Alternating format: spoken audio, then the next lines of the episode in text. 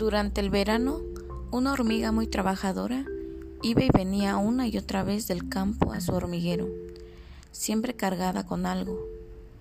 Pronto llegaría el otoño y después el invierno.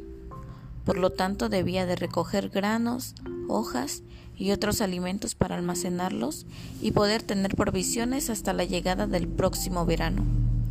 Mientras tanto, una cigarra cantaba muy contenta tumbada en la rama de un árbol. La cigarra cantaba y cantaba todas horas alegremente. No se preocupaba de nada más que de comer y de cantar.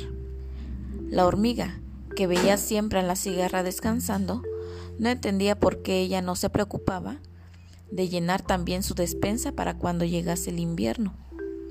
Un día, la cigarra le dijo a la hormiga, No deberías trabajar tanto, haz como yo, Olvídate del trabajo, descansa, diviértete y disfruta de la vida. Pero la hormiga no le hizo caso y continuó igual de laboriosa, acarreando hacia la despensa de su hormiguero todos los alimentos que encontraba a su paso. Lo mismo que ella también hacía otras hormigas que vivían en su hormiguero.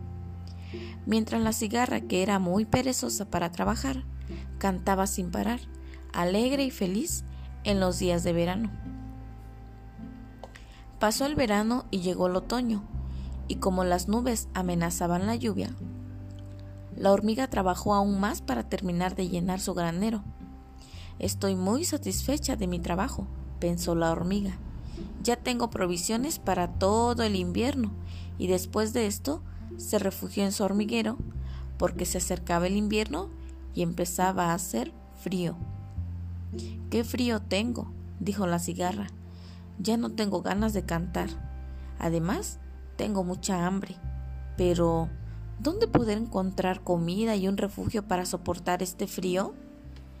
Entonces, se acordó de la hormiga y del alimento que había recogido, mientras que ella solo se preocupó de cantar y cantar. Por eso pensó en ir a su casa para pedirle ayuda. La hormiga, que era muy bondadosa, al verla muerta de frío, le ofreció refugio en su granero y le dio alimento. La cigarra se lo agradeció mucho y por fin comprendió lo importante que es trabajar. A partir de ese entonces, le prometió a la hormiga que cuando llegase la primavera trabajarían juntas y que solo después de realizar su trabajo se dedicaría a cantar. Fin.